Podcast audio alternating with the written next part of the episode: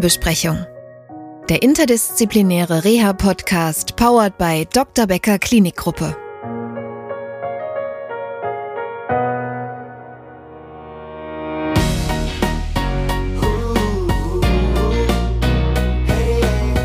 Es rufen immer mehr Leute an, die nicht wissen, was sie machen sollen, welche Klinik für sie passend ist, ähm, ob sie überhaupt eine Long-Covid-Reha machen können. Also generell ist es so, dass Patienten ein gesetzliches ihnen zustehendes Wunsch- und Wahlrecht zusteht. Das ist, finde ich, ganz wichtig zu wissen, weil oft äh, schlagen die Kostenträgerkliniken vor. Die kann man dann gerne nehmen, aber muss man nicht. Herzlich willkommen zur Frühbesprechung, dem interdisziplinären Reha-Podcast. Wir haben in der letzten Folge schon darüber gesprochen, inwieweit eine stationäre Rehabilitation Long- bzw. Post-Covid-Betroffenen dabei helfen kann, ihren gesundheitlichen Zustand wieder zu verbessern. Mein Gast, Sabine Piel, hatte hier einige Bedenken geäußert und es war ja auch schon vor Corona so, dass für viele die Entscheidung für eine stationäre Reha nicht ganz leicht ist. Da tauchen viele Fragen auf. Zum Beispiel, was mache ich in der Zeit mit meinen Kindern oder Hunden? Wie finde ich die richtige Klinik für mich? Wer zahlt die Reha überhaupt? Und was muss ich machen, wenn ich mich dafür entscheide, einen Reha-Antrag zu stellen? Mit diesen Fragen beschäftigen wir uns heute in den nächsten 30 Minuten in der Frühbesprechung. Bei mir zu Gast sind deshalb meine KollegInnen Tim Becker, Produktmanager für den Dr. Becker Infoservice und Jill Lattek, Diplompsychologin und sie bietet unser Expertentelefon für PsychotherapeutInnen an. Hallo ihr beiden, Schön euch zu sehen. Hallo. Hallo, guten Tag. Tim, ich fange mal mit dir an. Du arbeitest im Dr. Becker Infoservice, das heißt, du beantwortest Fragen von Betroffenen, PatientInnen und Interessierten rund um das Thema Reha. Wie viele Anfragen gehen denn bei dir momentan zum Thema Long- bzw. Post-Covid und Reha ein? Also wir haben ähm, festgestellt, dass es immer mehr Anfragen werden und mittlerweile liegen in diesem Jahr ungefähr 60 Anfragen vor. Tendenz steigend. Tendenz auf jeden Fall steigend. Es rufen immer mehr Leute an, die nicht wissen, was sie machen sollen, welche Klinik für sie passend ist, ähm, ob sie überhaupt eine Long-Covid-Reha machen können. Gibt es denn sowas wie eine explizit, also spricht man wirklich von Long-Covid-Reha? Ja, mittlerweile schon. Es gibt sogar ähm, im ICD-Code eine eigene Codierung für Long-Covid. Tim, kannst du das einmal kurz erklären? Was ist der ICD-10-Schlüssel? Also der ICD-10-Schlüssel, das ist ein ähm, internationales Klassifikationssystem für medizinische Diagnosen. Das ist wichtig für die Befundsteller und auch für die Kostenträger, damit man genau weiß, um welche Art von Krankheit es sich handelt. Das Interessante ist bei Long-Covid, dass hier natürlich das Symptom, die Symptome sehr stark variieren können. Das heißt, der Behandler kann unter dem Diagnoseschlüssel 0.09.9 das ist diese Long-Covid-Diagnoseschlüssel, kann der Behandler eine Long-Covid-Reha beantragen. Und darunter kann dann ganz individuell ähm, ganz verschiedene Symptome aufgeschrieben werden. Das kann dann Erschöpfung sein, also etwas Psychosomatisches sein oder auch etwas Neurologisches sein. Und das ist vor allem das, was jetzt neu ist, ne? dass unter einer Diagnose ganz verschiedene Symptome aufgeführt werden können und damit eine Reha beantragt werden kann. Genau, ja, darüber hatten wir auch schon in den anderen Folgen gesprochen. Ne? Es ist einfach wirklich so, gerade in der ersten Folge, die S1-Leitlinie, ne? dieser interdisziplinäre Tisch, wo dann die ExpertInnen drumrum sitzen und äh, das auch Professor Peters damals meinte, sie hätte das noch nie erlebt, dass so viele Disziplinen da zusammenarbeiten müssen, letztlich, ne? über die Pädiatrie hin zur Kardiologie, Psychosomatik, Neurologie, Dermatologie. Also die Beschwerden sind so vielfältig. Wenn du sagst Leitsymptom, dann übersetze ich das auch nochmal. Es ist als Leitsymptom gilt wirklich das Symptom, was den Alltag von Betroffenen am meisten einschränkt. Wenn das Schmerzen sind, muskuläre Schmerzen, wäre das wahrscheinlich eine neurologische Reha. Wenn das die Fatigue ist, muss man noch mal genauer hingucken. Es ist eine psychosomatische Diagnose oder also ein psychosomatisches Symptom, vermutet man eine psychosomatische Ursache oder eine, eine neurologische Ursache. Und entsprechend würde ich eine Reha in der Psychosomatik oder der Neurologie beantragen. Tim, was muss ich machen, wenn ich als Betroffene gar nicht richtig weiß, welche Reha jetzt die richtige oder was meine Indikation ist? Beantrage ich jetzt besser eine neurologische Reha oder beantrage ich eine kardiologische Reha? Wie gehe ich denn da jetzt als Betroffene am besten vor? Also der erste Schritt sollte für die Betroffenen immer der eigene Hausarzt oder ein Facharzt sein. Mit dem bespricht man dann, ähm, welche Symptome man hat, woran man gerade leidet, was einem gerade das Leben schwer macht. Und dieser Arzt würde dann einen dementsprechenden Befundbericht ausfüllen und dort würden dann alle Diagnosen aufgeführt werden, unter denen die Patientin, der Patient gerade leidet. Genau, und dann, äh, wie Jill vorhin im Vorgespräch sagte, das Haupt, also das Leitsymptom steht einfach dann ganz oben. Genau. Und der Arzt würde dann ähm, zum einen die Rehabilitationsbedürftigkeit prüfen, dann äh, würde er prüfen, ob die Patientin, der Patient überhaupt fähig ist, eine Reha momentan anzutreten und müsste auch noch eine Prognose erstellen, ob diese Reha dem Betroffenen dabei hilft, wieder gesünder zu werden, sich besser zu fühlen. Ich würde einmal gerne nachfragen, was kann ich unter Reha-Bedürftigkeit verstehen? Ja, Reha-Bedürftigkeit ist, dass man momentan, dass das Leben momentan für jemanden gerade so schwer ist, dass er den Alltag nicht mehr bewältigen kann, ohne in eine Reha zu gehen. Ich glaube, ähm, wir sprechen da von sozialer Teilhabe, beruflicher Teilhabe, ne, wenn das eingeschränkt ist. Wenn man seinen Beruf nicht mehr ausüben kann momentan zum Beispiel. Okay, dann, dann liegt eine sogenannte Reha-Bedürftigkeit vor. Wir sind in Deutschland. Ich gehe davon aus, dass es äh, für all das äh, Formulare gibt. Muss ich jetzt als Betroffene irgendetwas mitbringen zum Arzt oder was, was macht der Arzt, die Ärztin da jetzt? Welche Anträge werden da ausgefüllt? Ja, es gibt offizielle Befundberichte für die Kostenträger, sollte der Arzt eigentlich zur Verfügung haben. Wir haben jetzt hier als Beispiel den Befundbericht zum Rehabilitationsantrag der Rentenversicherung. Dieses äh, Formular nennt sich G1204 und dieses Formular wird dann in der Praxis mit dem Arzt und dem Patienten gemeinsam ausgefüllt. Okay, und Jill, wie ist das bei einer psychosomatischen Rehabilitation?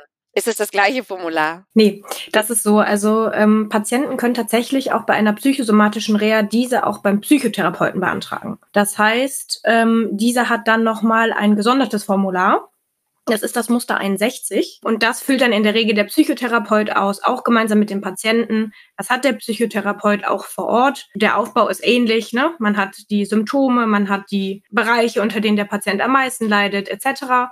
Das kann dann explizit beim Psychotherapeuten ausgeführt werden. Okay, prima. Also wir werden beide erwähnten Formulare in den Show Notes teilen. Wobei, wie gesagt, wenn Sie uns als Betroffene oder Betroffener zuhören, Sie müssen das nicht mitbringen. Ne? Ihre Behandler, Behandlerinnen haben das vorliegen. Trotzdem verlinken wir das in den Show Notes. Und das ist dann, Jill, bei den PsychotherapeutInnen aber im Prinzip genau das Gleiche. Die müssen auch die Reha-Bedürftigkeit und eine Reha-Prognose angeben. Das Formular ist nur ein anderes. Ganz genau. Gut, das heißt, ich gehe zu einem Hausarzt, Facharzt oder Psychotherapeuten, äh, Therapeutin, fülle gemeinsam mit dem dieses Formular aus. Was passiert denn jetzt? Wo muss ich denn den Antrag einreichen? Ich kann einmal kurz antworten für die Psychosomatik. Hier ist das tatsächlich so, dass das der Psychotherapeut macht. Der Psychotherapeut schickt das los. Entweder weiß der Psychotherapeut an wen oder er schickt es einfach an die Krankenkasse und die Krankenkasse sagt dann an wen. Dann heißt es abwarten, wann kriegt man eine Rückmeldung und dann wird in der Regel die Reha dann bewilligt. Tim, wie ist das bei den anderen Indikationen? Da sollte man erstmal schauen, wer der zuständige Kostenträger für einen ist.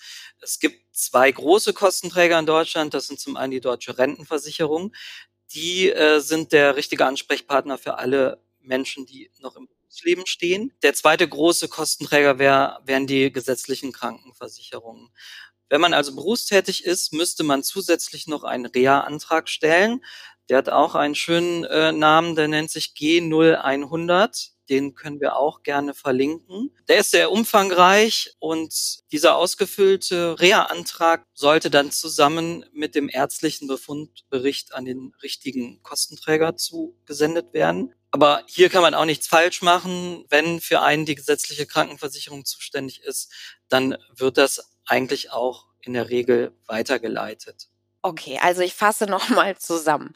Wenn ich berufstätig bin, dann muss ich sowohl das Formular G100 ausfüllen, als auch mit meinem Hausarzt oder Facharzt den medizinischen Befundbericht. Richtig. Und dieses G100, das wir auch verlinken, mache ich das alleine oder brauche ich da auch jemanden, irgendeinen Experten für? Oder fülle ich das alleine aus? Nein, das sollte man alleine ausfüllen können. Okay, gut. Und im Falle, dass ich berufstätig bin, gebe ich die Sachen zur Post sozusagen. Ich mache das selber, es sei denn, ich habe eine psychosomatische Rehabilitation beantragt. In dem Falle macht das der Psychotherapeut oder die Psychotherapeutin für mich. Korrekt. Okay. Und weil das noch nicht kompliziert genug ist, erwähne ich an der Stelle noch einmal kurz, dass das alles nicht nötig ist, wenn ich zum Beispiel auf der Intensivstation mit Corona lag und äh, beatmet werden musste und jetzt in die neurologische Frührehabilitation komme, weil es sich dann um eine sogenannte Anschlussheilbehandlung handelt und das Krankenhaus das von sich aus organisiert. Ja, genau. Das sollte dann der Sozialdienst des jeweiligen Akutkrankenhauses dann übernehmen. Genau. Also der Unterschied ist der, wenn sich die Reha direkt an einen Krankenhausaufenthalt anschließt, dann handelt es sich um ein sogenanntes Anschlussheilverfahren und dann kümmert sich der Sozialdienst des Krankenhauses. Und wenn ich aber schon seit Wochen, Monaten zu Hause bin mit meinen Symptomen, Long-Covid, Post-Covid-Symptomen. Ich war nicht in einem Krankenhaus oder ich war vor Monaten in einem Krankenhaus. Dann handelt es sich um ein sogenanntes Heilverfahren und ich muss selbst aktiv werden, zu dem PsychotherapeutInnen gehen, zu einem Facharzt gehen, zu einem Hausarzt gehen und mit dem gemeinsam beziehungsweise alleine die notwendigen Formulare ausfüllen und an den Kostenträger schicken. Hierbei unterscheiden sich dann die Kostenträger danach, bin ich berufstätig? Geht's an die deutsche Rentenversicherung? Bin ich nicht berufstätig oder nicht mehr berufstätig? Geht's an die Krankenkasse? Korrekt? Perfekt. ich weiß, dass es so etwas wie das Wunsch- und Wahlrecht gibt. Jill, magst du mal erklären, ähm, was das Wunsch- und Wahlrecht ist und wie ich davon Gebrauch mache? Gerne. Also generell ist es so, dass Patienten ein gesetzliches ihnen zustehendes Wunsch- und Wahlrecht zusteht. Das heißt, als allererstes ist wichtig, dass natürlich die Diagnose zu der Klinik passt. Das heißt, dass die Klinik auch die Krankheit behandelt, weswegen man behandelt werden möchte. Wenn das gegeben ist, dann kann der Patient die Klinik, also von seinem gesetzlichen Wunsch- und Wahlrecht Gebrauch machen und sich die Klinik selber aussuchen. Das ist, finde ich, ganz wichtig zu wissen, ne? weil oft äh, schlagen die Kostenträger Kliniken vor, die kann man dann gerne nehmen, aber muss man nicht. Wenn einem eine andere Klinik eher zusagt, dann darf man von diesem Wunsch- und Wahlrecht Gebrauch machen und sich die Klinik aussuchen. Wie mache ich das? Das ist eine sehr gute Frage. Das heißt, wenn die Passung gegeben ist, dann würde ich tatsächlich auf individuelle Faktoren gucken. Also entweder man guckt sich die Lage an. Man guckt, wie weit ist die Klinik entfernt. Wünscht man sich eine Klinik in der Nähe oder wünscht man sich eine Klinik, die weit weg ist? Bietet die Klinik Einzelzimmer? Oder auch, was ganz am Anfang ja angesprochen wurde, kann man in der Klinik vielleicht Kinder mitnehmen? Kann man seinen Hund mitnehmen? Da gibt es ganz viele individuelle Faktoren, die man berücksichtigen kann. Was ich aus der Praxis sagen kann, was mir die Patienten berichten, warum war das eine gute Reha, warum hat die Reha mir gut getan oder nicht, ist tatsächlich aber das Klima, die Mitarbeiter. Sind die überarbeitet? Haben die viel Zeit für die Patienten? Das ist auch das, was ich immer wieder höre, was am Endeffekt das, der ausschlaggebende Kriterium ist, warum sich die Patienten in der Klinik wohlfühlen oder eben nicht. Da komme ich gleich nochmal drauf zurück, Jill. Das ist ein interessanter Punkt. Letzten Endes einmal ganz kurz die Frage an dich, Tim, vielleicht. Wer bezahlt das dann, wenn ich mein Kind mitnehme oder meinen Hund mitnehme? Ist das auch eine, also die Reha wird ja vom Kostenträger bezahlt, ne? Aber wenn ich jetzt meinen Hund mitnehme, bezahlt er das dann auch? Nein, Hundemitnahme muss man selber zahlen. Wenn man äh, sein Kind als Begleitkind mitnehmen möchte, dann kann man einen Kostenübernahmeantrag stellen und der wird dann in der Regel dann genehmigt von dem Kostenträger. Jill, wie beantrage ich denn das Wunsch- und Wahlrecht? Das äh, muss ich ja wahrscheinlich irgendwo in meinem Antrag, bevor ich den wegschicke, äh, sollte ich das ja wahrscheinlich irgendwo erwähnen, dass ich eine Reha-Klinik für mich rausgesucht habe. Ja, also der Idealfall wäre natürlich, dass man, ähm, das haben wir zum Beispiel auch hier bei uns auf der Homepage, auf der DBKG-Homepage, dass man das Formular zum Wunsch- und Wahlrecht sich ausdruckt und ausfüllt. Ich habe aber tatsächlich auch schon von Patienten gehört, die haben einfach ihre Wunschklinik mit auf das ganz normale Antragsformular geschrieben. Ist auch möglich.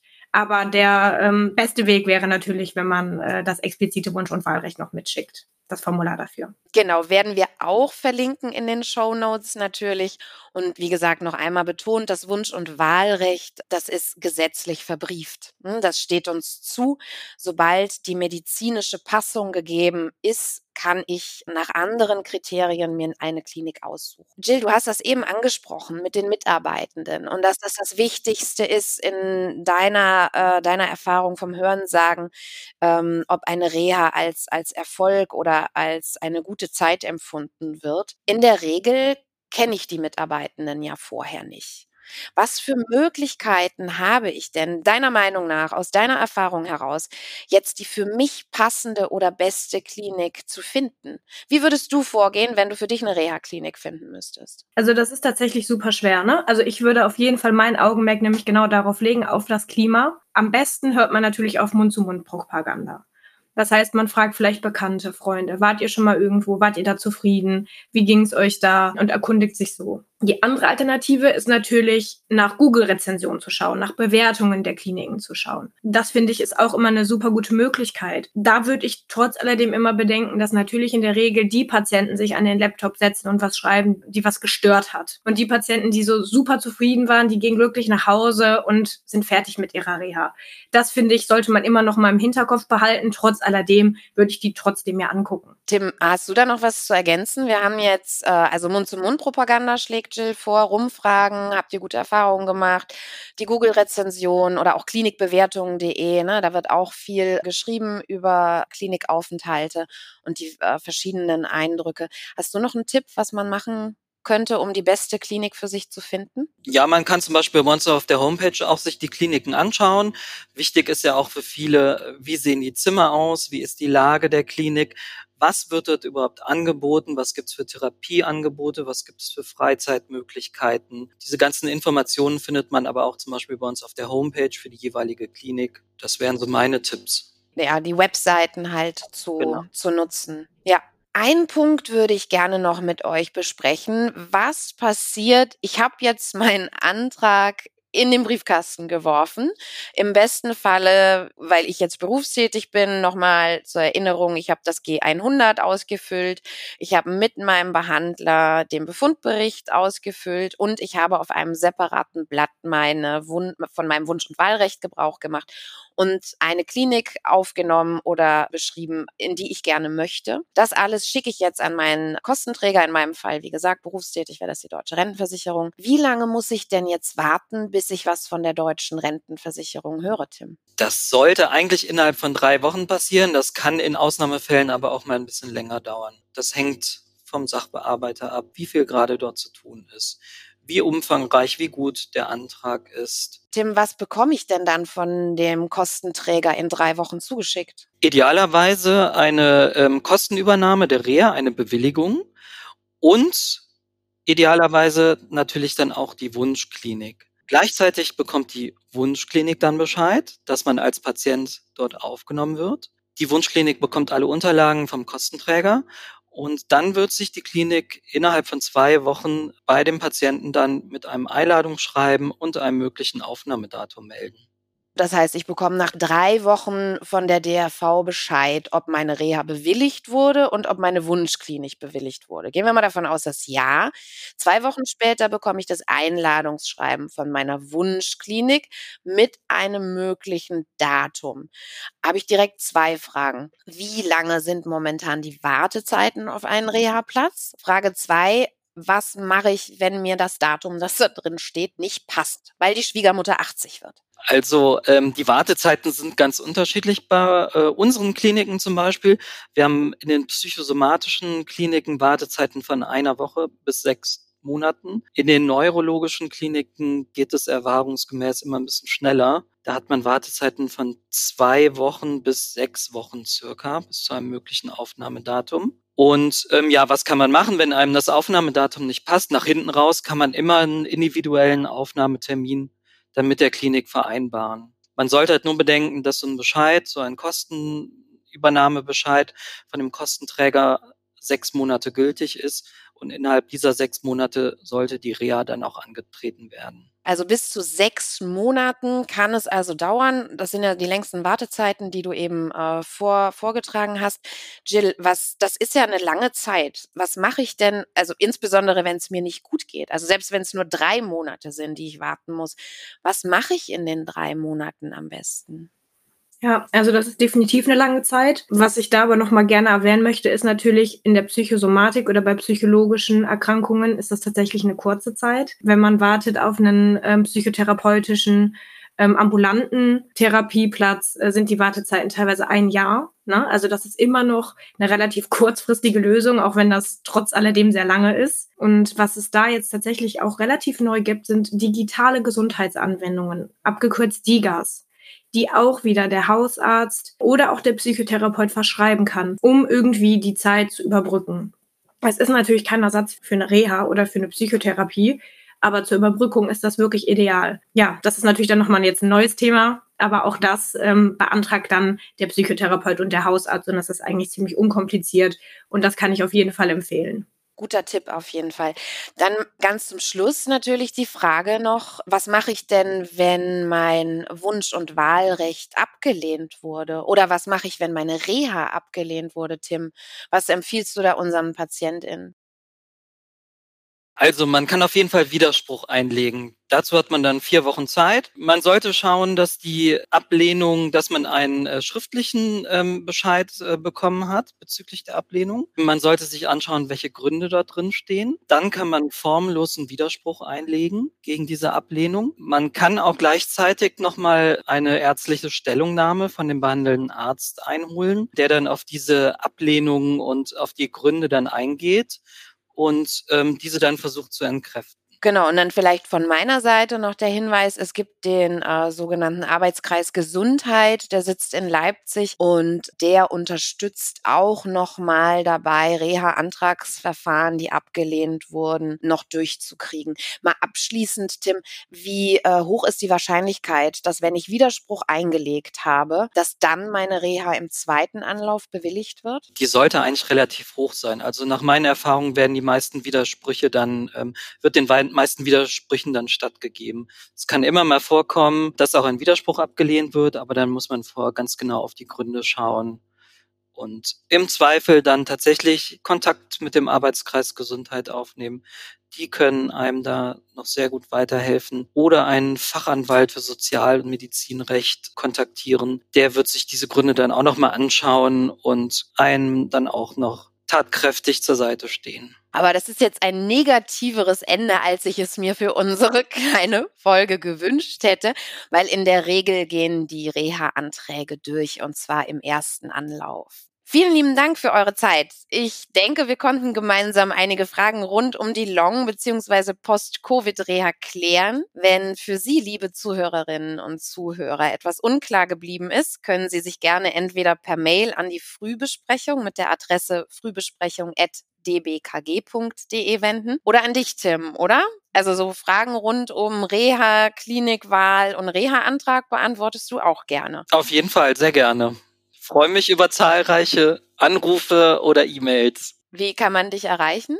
Ähm, ich denke mal, dass wir auch noch in den Show Notes den Dr. Becker Infoservice verlinken. Ich bin telefonisch zu erreichen und per E-Mail. Telefonisch über die 0221 588 30822 oder per E-Mail über infoservice.dbkg.de. Und Jill, du stehst für PsychotherapeutInnen zur Verfügung, wenn die Fragen haben, zu was genau? Also mich können PsychotherapeutInnen erreichen äh, zu Fragen bezüglich der Beantragung. Also erstmal dieses rein formale, wie kann ich eine Reha für meine Patienten beantragen? aber auch wenn die Psychotherapeuten Fragen haben, welche Patienten passen. Ne? Also so, welche Patienten sind für die Reha geeignet, welche Reha-Klinik ist für meinen Patient geeignet. Ähm, und da kann, kann man mir dann auch wirklich äh, die Fälle vorstellen. Und dann kann ich was dazu sagen. Prima. Ich glaube, äh, damit haben wir es für heute. Vielen Dank nochmal für eure Zeit fürs Mitmachen, liebe Jill, lieber Tim. Und Ihnen vielen Dank fürs Zuhören und bis zum nächsten Mal. Tschüss, ihr beiden. Tschüss. Tschüss, vielen Dank. Frühbesprechung. Der interdisziplinäre Reha-Podcast powered by Dr. Becker Klinikgruppe.